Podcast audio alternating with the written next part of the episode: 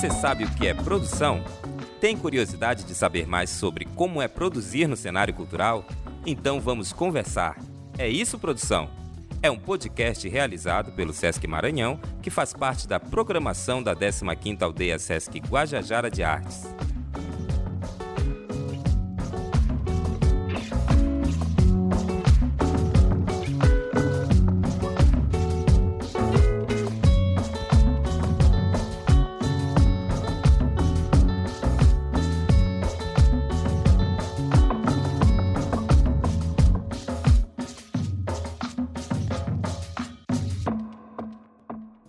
Todo músico, em especial o MC, em começo de carreira sentiu dificuldade sobre como começar a desenvolver seu som. A história do movimento hip hop está lotada de artistas que, em início de carreira, se viram na necessidade de, além de cantar, aprender a fazer seus próprios beats para poder rimar em cima. Um exemplo disso é o MC Fiote, famoso pelo hit Bumbu Tantan, que teve um relançamento por ser adotado como música comemorativa da vacina Coronavac do Instituto Butantan. Nesse debate sobre produção musical, vou apresentar conceitos, formas e métodos simples e viáveis para começar a produzir música de maneira independente. Também apresentar nomes de MCs que são produtores de suas próprias músicas a fim de mostrar a viabilidade de produzir a baixo custo. Como convidada para esse debate, convido a produtora audiovisual Camila Soares para agregar na conversa falando sobre estratégia de lançamento de música nas rádios, TV e mídias digitais e também sobre como produzir material audiovisual de baixo orçamento. Meu nome é Gugues, sou rap, produtor musical, produtor cultural de São Luís do Maranhão. Estou acompanhado aqui da minha amiga Camila Soares. Salve, salve Camila! Oi, oi, gente. Peço licença aqui para entrar na conversa. Meu nome é Camila Soares. Quero agradecer primeiramente ao meu mano Gugues, aqui por dividir esse espaço de conversa, e ao Sesc Guajajara pela oportunidade de partilha. Então eu comecei a produzir por necessidade, porque quando comecei a escrever eu não conhecia ninguém daqui de São Luís que fazia beat. Eu que tinha era produtor de estúdio grande, sem ser de rap, e era inacessível também. Então tinha que pegar beat free da internet mesmo e fazer a letra. Mas já rolava aquele comentário de direito autoral e muita gente lançando vários sons com o mesmo beat. Isso mais ou menos em 2008, 2009. Daí veio a necessidade de aprender a fazer os beats para mim produzir minhas próprias músicas e ficar tudo autoral. E aí comecei a sacar videoaula para aprender a fazer beat. Nesse tempo era até difícil encontrar material de tutorial na internet. Os que tinha, assim, eu lembro, era mais gringo, tutorial gringo. Só que também eu não entendia. E aí até que eu fiquei caçando, caçando, procurando, até encontrar o, uma videoaula do Arthur Moura. É um produtor musical do Rio de Janeiro e videomaker também. E aí baixei o FL Studio, Fruit Loops Comecei naquela batalha de fazer beat. O Fruit Loops é um programa musical utilizado bastante pelos produtores de rap e é muito utilizado até hoje. Tem vários outros programas como o Ableton Live, o Logic Pro. Só que o Fruit Loops acaba sendo mais acessível por conta que ele pega no Windows e grande parte das pessoas tem um computador Windows. Os outros, o Logic Pro só pega Mac.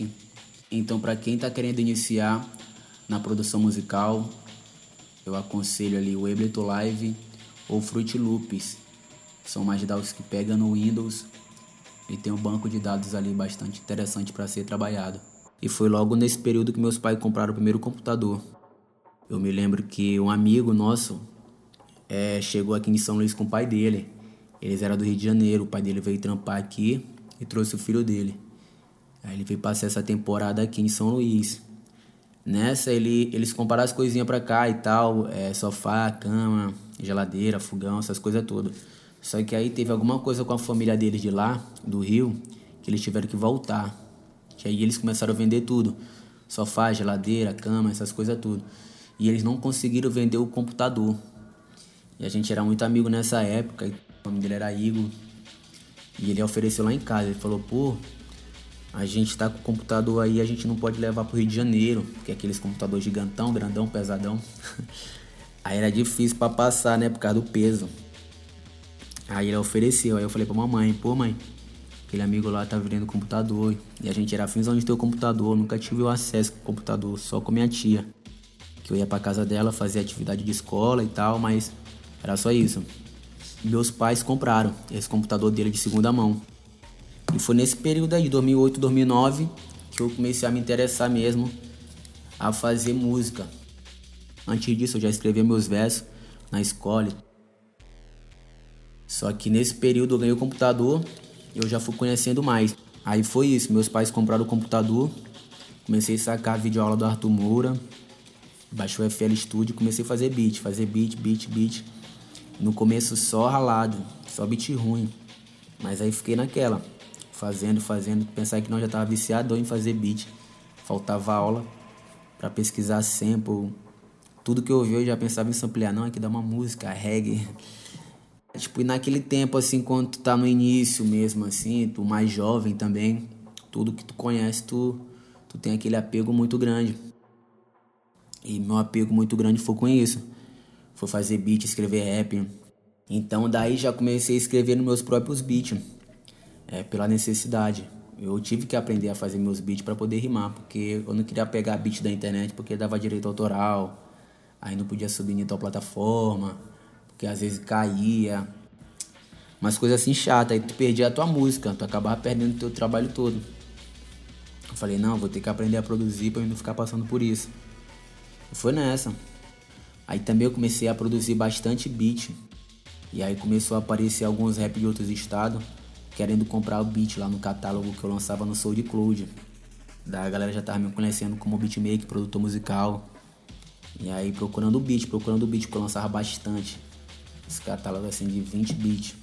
Aí vendi meu primeiro beat pro mano lá do Rio Grande do Sul. Aí já fiquei, pô, massa, vou fazer mais beat. Aquela coisa toda. Aí a primeira pessoa que eu vendi um beat aqui em São Luís também foi o Johnny São. Ele já é um rap mais das antigas, ele mora na Raposa. E aí foi aquela coisa. Daí comecei e tal. Aqui não tinha muita cultura de fazer beat autoral. E nem tinha muito rap na atividade nesse período também. E e a gente começou a puxar o bonde, cara. É, vendo evento de outros estados, fazendo igual aqui. Eu e meu irmão, a gente, a gente sempre foi grafiteiro. E a gente viajava para outros estados para participar de evento, que a gente era convidado. É o Recifuso, que é de Recife, Piauí, é Rio de Janeiro, é o MOF, né, Make Off Favela. E aí todos esses estados que a gente colava, acontecia muito evento de rap, batalha, evento, de show, e aqui não acontecia, não estava acontecendo. Falei, cara, a gente vai ter que fazer aqui também. Porque a estratégia foi essa daqui, ó. A gente já estava fazendo um, um movimento nosso, um conteúdo nosso, só que não tinha público. Então a visão foi essa. Eu falei, cara, a gente tem que fazer, a gente tem que criar uma cena, criar um público para consumir a nossa arte, porque não ia ter como a gente fazer o nosso trabalho e não ter público, não ter visibilidade. Aí, cara, a gente parou, pensou, não, vamos fazer isso, vamos bolar um, um evento aqui. Daí veio a ideia de fazer a Batalha da Deodoro, localizada no centro de São Luís, na Praça Deodoro. E aí a gente fez o flash, chamamos a galera pra colar, postamos no Facebook, ó, vai ter a primeira Batalha da Deodoro. Às 19 horas, vamos colar, rapaziada e tal, aquela coisa toda. E lançamos, cara. E pá, a gente lançou sexta-feira. Só que aí a gente não tinha nada. Não sabia como ia montar. Aí é, durante a semana a gente foi, Rego, tem que ter um microfone, eita, tem que ter uma caixa de som. Rego, tem que ter algumas coisas ali para montar. E nessa a gente foi pedindo emprestado. Isso tudo no Facebook. A gente foi, galera, quem tem um som, quem tem uma caixa de som. Aí tinha um cara que tinha lá na, ali na Coab. Era período de chuva nesse tempo começo de ano ali, depois do carnaval, chovendo bastante. E eu lembro que a gente foi pegar a caixa de som na. A gente tinha que pegar a caixa na sexta e trazer na sexta pro dono. E aí choveu, pô. A gente pegou a caixa, botou dentro do buzo, chovendo, pegamos um saco de lixo, encapamos a caixa de som pra não molhar e tal. E foi aquele corre, cara. Na primeira batalha também lembro que não teve muita gente, teve mais seis pessoas uns quatro MCs que não eram MCs, só que se inscreveram por ser amigo, né? Pra não, pra não ficar feio e tal. E aí foi aquela coisa, a gente começou. Aí na segunda batalha já começou a cair uns 10. Aí já veio uns 10, já começou a aumentar. Na próxima já começou a vir mais, uns 20. E aí foi gerando. E aí começou a aparecer, além de MCs, além de rapper, começaram a surgir outras pessoas interessadas a participar do movimento Um vizinho nosso sempre sonhou ser fotógrafo, mas nunca tinha tirado uma foto, nunca foi pra rua. Aí ele, cara, pô, mano, eu sempre queria tirar umas fotos e tal, eu posso começar lá na batalha? Aí ele já chegava somando. O outro amigo, a outra amiga já era design. Eu faço um design aqui. Isso a gente não sabia. Uns amigos próximos nossos, a gente não sabia nem o que eles faziam. E eles começaram, cara, eu acho que eu posso ajudar nisso daqui, eu acho que eu posso ajudar no frete, eu acho que eu posso ajudar numas fotos, acho que eu posso ajudar nessas imagens de vocês. E começou a aparecer outros públicos. Começou a aparecer uma pessoa que era do jornal, passava ali do trabalho, encostava, via a aglomeração dos meninos batalhando e falava, cara, vocês têm que levar o material de vocês pro jornal para nós divulgar. E foi criando um novo público, né? Hoje em dia tem bastante batalha, hoje em dia tem bastante beatmaker. Hoje em dia a cidade está cheia de movimento interessante e necessário. E tudo acontecendo de maneira independente. Imagina se tivesse um apoio. E aí o movimento foi crescendo. Tudo pela necessidade, uma coisa vai gerando a outra. A gente teve que ter essa estratégia aí para começar a gerar nossos trabalhos. Vender a camisa, ter o público, é que nem fazer o beat.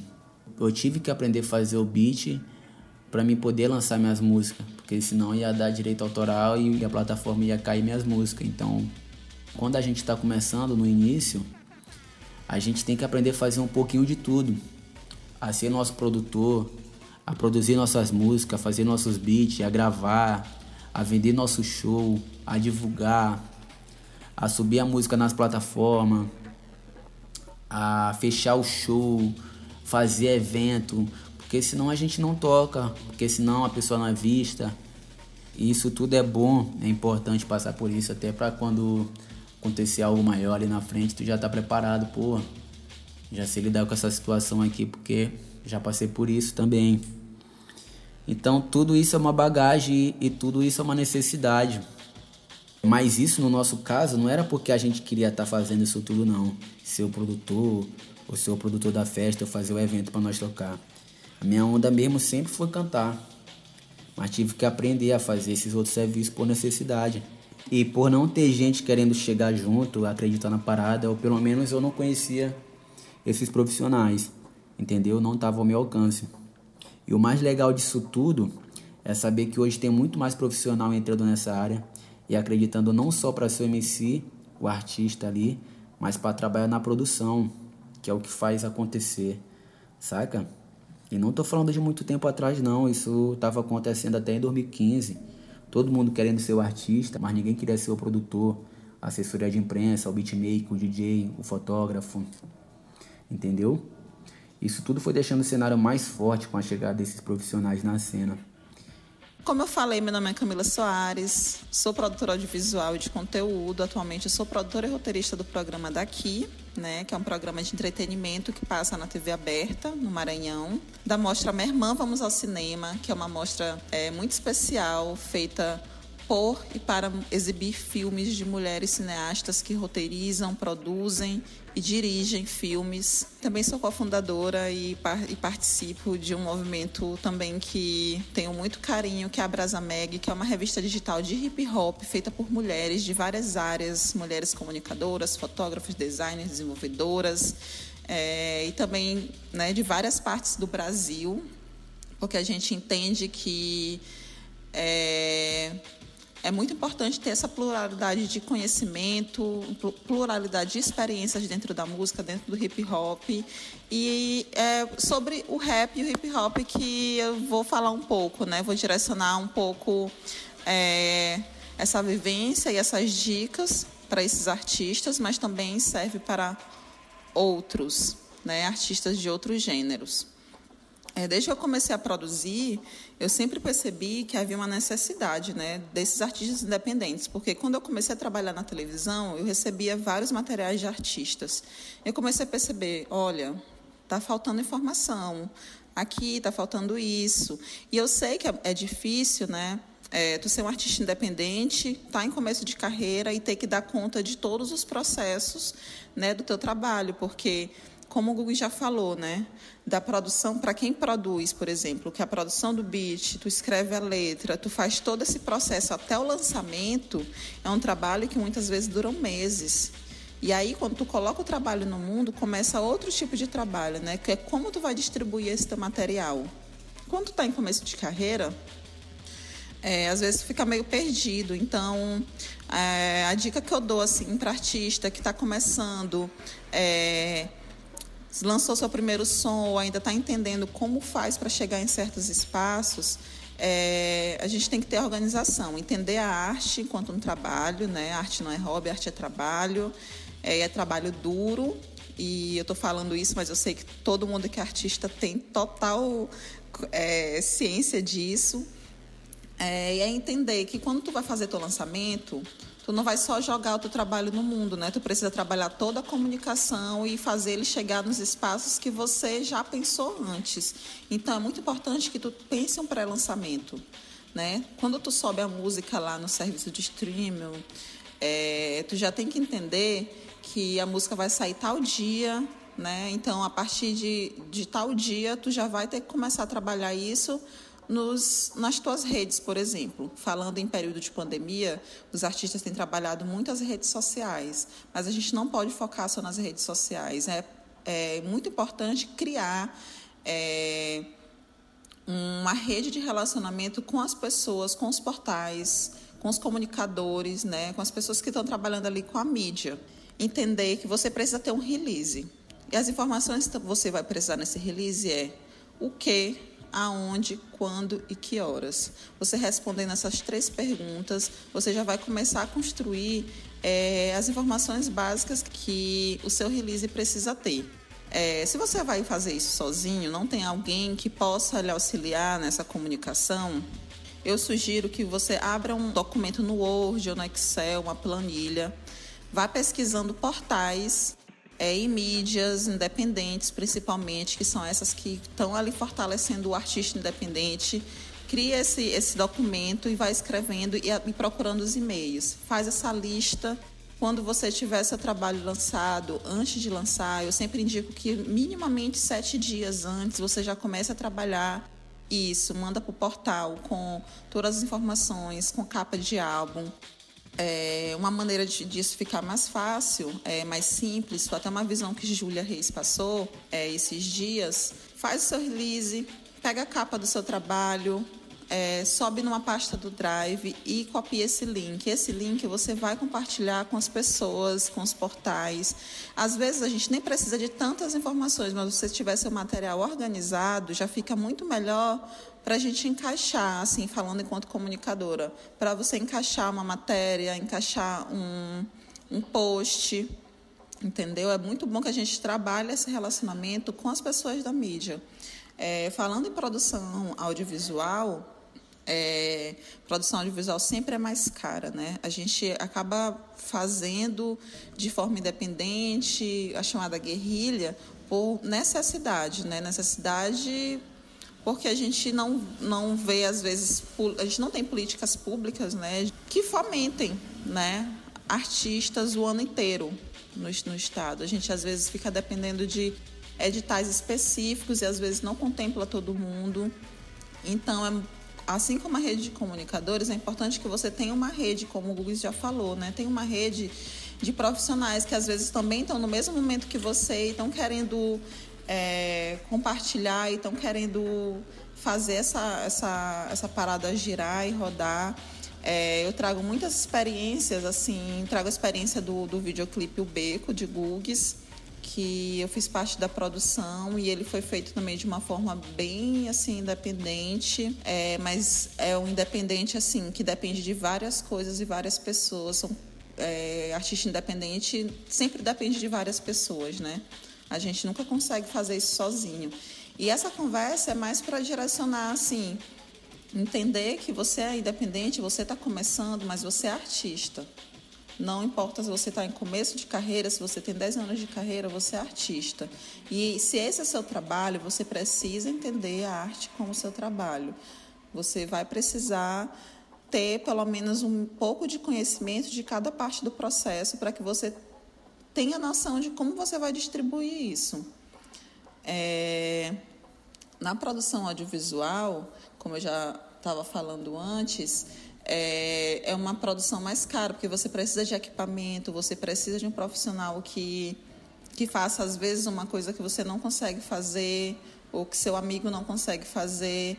Então, essas redes de relacionamento, e como tem aquele ditado antigo, mas é, melhor feito do que perfeito, eu concordo plenamente com isso. Eu acho que se você está nesse momento que não tem recurso para investir, é, e está segurando alguma coisa, às vezes não vale a pena. Eu acho que você precisa sim ter maturidade para construir seu trabalho, lançar no mundo, mas tem que entender que às vezes nem as condições nunca estão 100% propícias é, é, e ideais para você fazer esse trabalho, mas que se você né, tá nesse corre, precisa entender que às vezes é assim, né? É por isso que eu acho que é muito importante que artistas compartilhem é, das, suas, da, das suas vivências, da realidade, assim, de que um precisa do outro, a gente não faz nada sozinho, principalmente aqui nesse, justamente nesse assunto que a gente está falando, que é que é a produção independente, a gente não faz nada só, mas que a gente precisa fazer essas redes de relacionamento. Uma coisa que a produção audiovisual me mostrou muito é que existem muitos empreendedores de outros meios, de outros é, ramos que estão a fim de investir, porque o audiovisual, nesse caso, ele move toda uma cadeia de, de, de, de né, de renda, assim, tipo, você tem a pessoa que, que, que oferece comida, aquilo ali já movimenta a renda de de várias outras, né, de várias outras profissões. Então tem pessoas assim interessadas em colaborar que não sejam da área, né? Então eu acho que tudo é uma troca nesse início. É, a gente precisa entender que não só no início, acho que na verdade toda a carreira ela te dando muito ou pouco retorno financeiro, ela só existe se ela for é, gerada em comunidade, em partilha.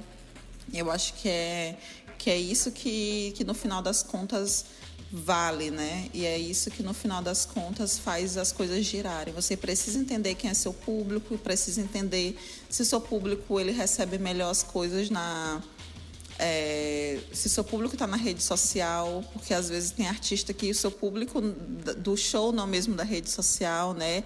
E entender que nesse, nesse período de pandemia as coisas estão acontecendo de, formas muito, de forma muito rápida é, principalmente nesse meio digital, existem surge aplicativo e aí aplicativo às vezes dita o que as pessoas ouvem. Então, é entender onde você está, onde seu trabalho está e a forma que você quer chegar no seu público, se essa forma vale a pena. Eu acho que tudo também é uma questão de tentar e testar e, fazer daquilo, né, o que o público fala, um termômetro, entender como é que isso está chegando nas pessoas, mas principalmente ter é, responsabilidade com seu trabalho e com aquilo que você lança. É, e compartilhar, né? Eu acho que, que acho que nesse momento que a gente está fazendo aqui é esse momento de partilha de experiências. E quem foram os produtores MCs que te inspiraram a começar a produzir, a rimar? Tem muitos MCs que são produtores que me inspiraram a produzir também como Mano Brown, que produziu os maiores clássicos do Racionais MCs, e de outros grupos também, como o 509E, que fez o álbum deles, é, o Renan Saman, o próprio Emicida que fazia suas bases também, Nave Beat, Kamal. Eu fui bastante influenciado por esses artistas do rap em si, assim. Lá de fora eu gostava bastante do Kevin Brown, De La Soul, Mob Deep. E todos esses artistas produziram suas músicas também. A inspiração para produzir vem quando quer. E quando a gente menos espera, mas eu tô sempre ali no garimpo procurando, pesquisando bastante sample, porque às vezes o beat vai inspirar tu a escrever a rima. É, tem pessoa que é diferente, gosta de escrever primeiro, depois procura a base. Mas eu gosto de ouvir primeiro a batida, então a batida já me inspira a escrever o verso. Isso varia de cada MC, né? De cada artista, de cada cantor. E acho que importante mesmo é a prática e pesquisa. Pesquisa musical acho que é o mais interessante também.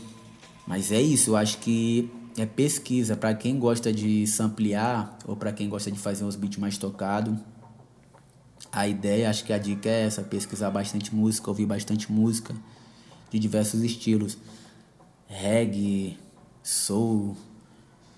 Tem muita música boa aqui que influencia. Então o produtor tem muito essa onda de pesquisar além do rap, além do além do seu gênero ali. Entendeu? Gosta de ouvir muito reggae, que é música preta, né? Então vem tudo de lá. A maioria das músicas que a gente ouve hoje em dia vem de lá, vem do reggae, vem da raiz do reggae. Entendeu? Quem são os pioneiros, é sempre importante isso, porque aí tu só vai ligando e tu só vai se ligando. Tudo faz sentido agora. Isso tudo já existe, a gente só vai pegando no vento ali, porra. Ideias. O material que eu comecei para produzir foi o computador, somente computador pesquisava sample, ia em sebo comprar vinil, botava no toca-disco para ampliar. E o garimpo era aquilo, procurar vinil bom, procurar o vinil, procurar o sample bom ali para tu fazer a música. A bateria e o baixo e a construção era da tua criatividade. Mas era bastante isso. Eu nunca tive teclado, esse musical, essas coisas não. Eu produzi bastante tempo com o teclado do computador e a caixinha do computador. Agora, mais pra frente, que eu consegui comprar umas coisas assim, já pra montar um home studio em casa e tal, e gravar meus sons com uma qualidade melhor. Mas o início foi aquela ideia. Claro que o material é importante, faz a diferença, importa, é necessário, mas nem todo mundo tem. É, mas nem por isso deixa de fazer, ó. Teve uma música agora que saiu do Matue com o Teto e o Doge, que o beatmaker fez no celular o beat. Beat bonitão. E assim como ele, vários outros artistas estão fazendo com beat de celular. E estão batendo, a música já está batendo 10 milhões em uma semana. E a qualidade ali está batendo de igual. Então hoje em dia tem muito mais recurso para poder produzir a música. Tem autotune no celular, saca? E é muito massa ter esses acessos agora que muita gente com pouco recurso está podendo fazer sua música uma qualidade boa e vinga até mais do que uma pessoa que investiu no estúdio caro, que está no estúdio caro gravando, como o caso do MC Fiote que a gente citou no começo da conversa. Entendeu? Eu agradeço o espaço e a oportunidade ao SESC Guajajara de poder fomentar né, essas discussões sobre arte, sobre produção no Estado. E é isso, gente. Até mais. Gratidão, Sesc Guajajaras. Máximo respeito. Vamos ficando por aqui. Tamo junto.